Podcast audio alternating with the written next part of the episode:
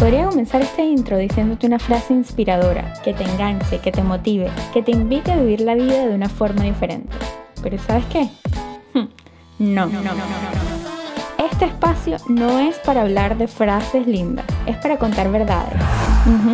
Las de gente como tú y como yo, porque cometer errores es parte de nuestra perfección. Ser imprudentes le da sabor a la vida y decir lo correcto no siempre te acerca a la felicidad. Vamos a desnudar nuestras experiencias. Agarra tu copita y ponte cómodo. Mi nombre es Liliana Ceballos y aquí hablamos sin vergüenza.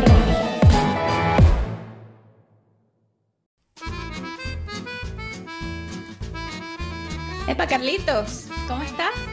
Mira, ¿tú me puedes explicar qué estás haciendo? Pareces una jeva pegada al Instagram esperando likes. ¿Qué? que los likes son vida. Ay,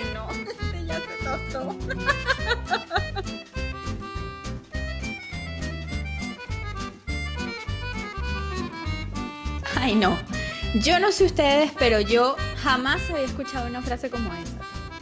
Pero les tengo que confesar que la primera vez que la escuché dije, bueno, pero este pana tiene un nivel de narcisismo así como nivel Dios del Olimpo. ¿Cómo que los likes son vida? bueno, Carlito es un personaje, la verdad, poco usual. Es de estos tipos que luchan así como entre ser bohemios, interesantes o dramáticamente prácticos. Yo pensaba que su sarcasmo era producto de una personalidad completamente narcisista. Que ojo, para ser narcisista no hay que ser particularmente agraciado. Por ahí hay más de uno feo que, bueno, que tiene una gran personalidad. Pero bueno, analizando en profundidad lo que significa esa frase, dije, un momento, pensemos, los likes son vida. Y es que sí, cada vez que posteamos algo en Instagram, los likes se convierten en alimento para el sujeto que necesita aceptación. Sí, todos en esta vida tenemos motivadores intrínsecos, o sea, que están dentro de nosotros y a veces no los notamos, o que se convierten en necesidades. Por ejemplo, hay gente que naturalmente se mueve mucho más por una necesidad de obtener poder y control, otros, bueno, se mueven por necesidad de intimidad y cercanía. Eso sí, entendiendo la intimidad como ese espacio emocional donde dejamos fluir nuestros sentimientos. Y bueno, también están los que se mueven en la vida por lograr reconocimiento y aceptación. Hmm. Y de esto sí que tenemos bastante para conversar. Fíjense que la aceptación, vista como ese proceso en el que eres recibido por un grupo social, yo creo que tiene un nivel de peligro para la humanidad, así como de proporciones insospechadas. Pues sí, súper peligroso, porque donde hay un sujeto con baja autoestima, normalmente hay grandes esfuerzos por lograr aceptación social.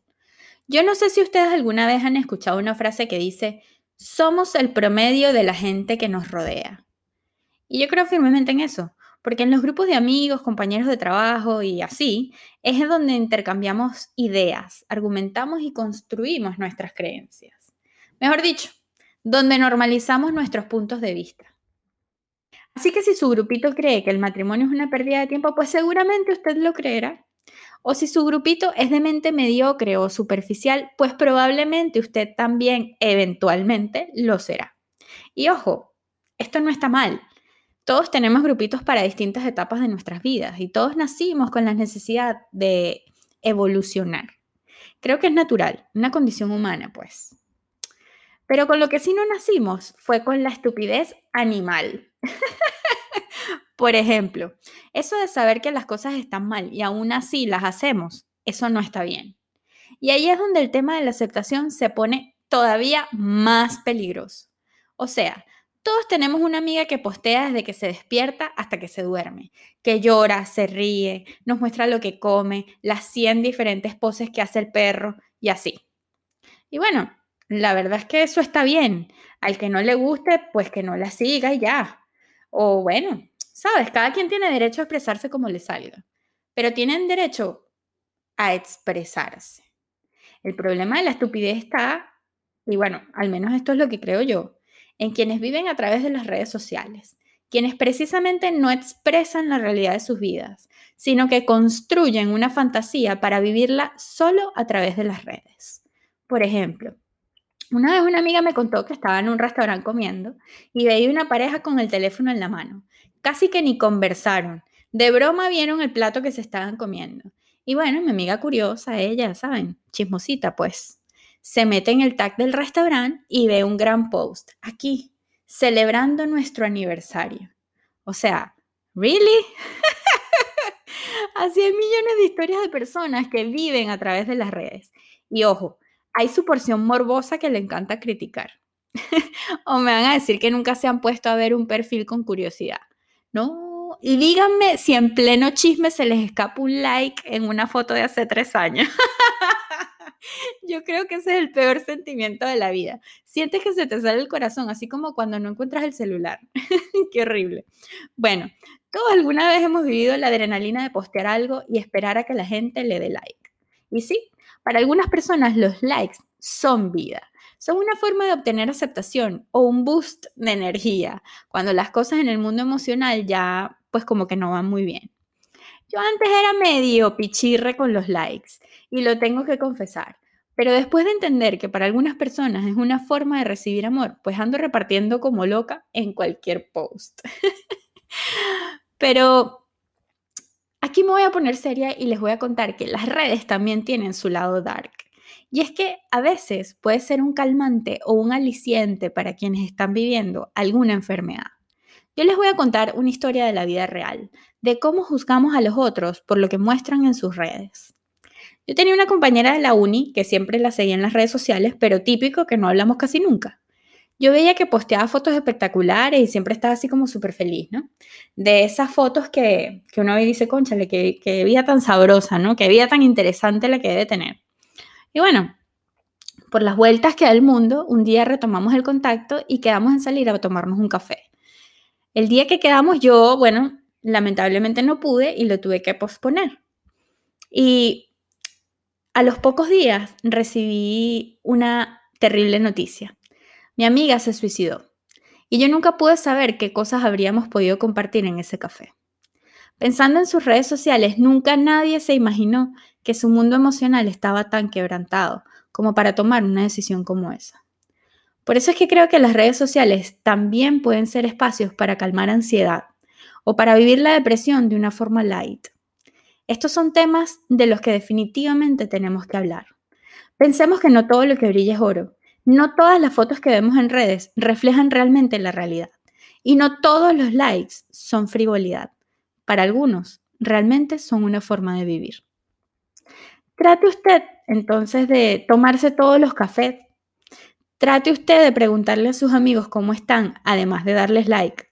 Y trate de pensar en ser real con lo que va a postear. Hablar de nuestras emociones nunca, escúcheme bien, nunca está de más.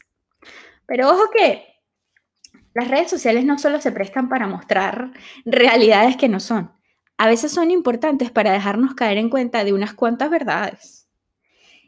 Y de esto les quiero conversar. Yo, la verdad es que no sé si a ustedes les pasa, pero típico que siempre tenemos un pana que dice que no le gustan las redes.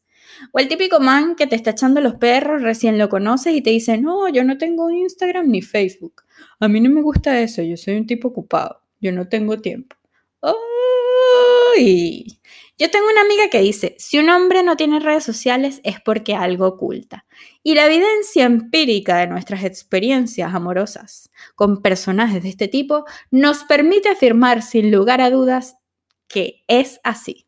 Definitivamente es así. No, si yo les, les contara un resumen de lo que hemos encontrado después de escuchar esa frase, ¡ay! Eso da hasta miedito. Miren, Ahí hemos encontrado de todo, gente casada con doble vida, con novias de años que las ocultan, gente pervertida, gente con doble moral. No, pare usted de contar. Piense un poquito. A los hombres también les gusta que les den like, porque bueno, diferente es que el tipo tenga tres fotos en la cuenta y nunca postee nada. A que venga y le diga uno que no tiene cuenta. Piénselo bien. ¿Me vas a decir que ese hombre no le gusta que los amigos le etiqueten en los chistecitos internos? Ay, por favor. O que le manden un directo con fotos de Esther Expósito. ¿A quién engañan? ¿A quién tratan de engañar? Si de técnicas de ocultamiento informativo hablamos, es mejor que sean descarados. Y esto es un consejo para todos los hombres que me escuchan. A veces es mejor ir de frente, sobre todo si su plan es conquistar a una mujer con más de 30. Nosotras a estas alturas ya no sabemos todos, o al menos la mayoría de los cuentos. Así que amigo, yo le voy a dar un consejo. Cambia la estrategia. Es preferible ser un descarado con actitud que un cuentero sin personalidad. ábrase su cuenta y deje todos los likes. O mejor dicho, ábrase su cuenta y deje que todas le demos like. hablemos de todo y nada, hablemos de la vida, hablemos de cómo ver más allá, pero hablemos, hablemos sin vergüenza. Síganme en Instagram, arroba hablamos sin vergüenza. Vayan, vayan rápido, vayan a darme like. Un abrazo, nos vemos pronto. Adiós.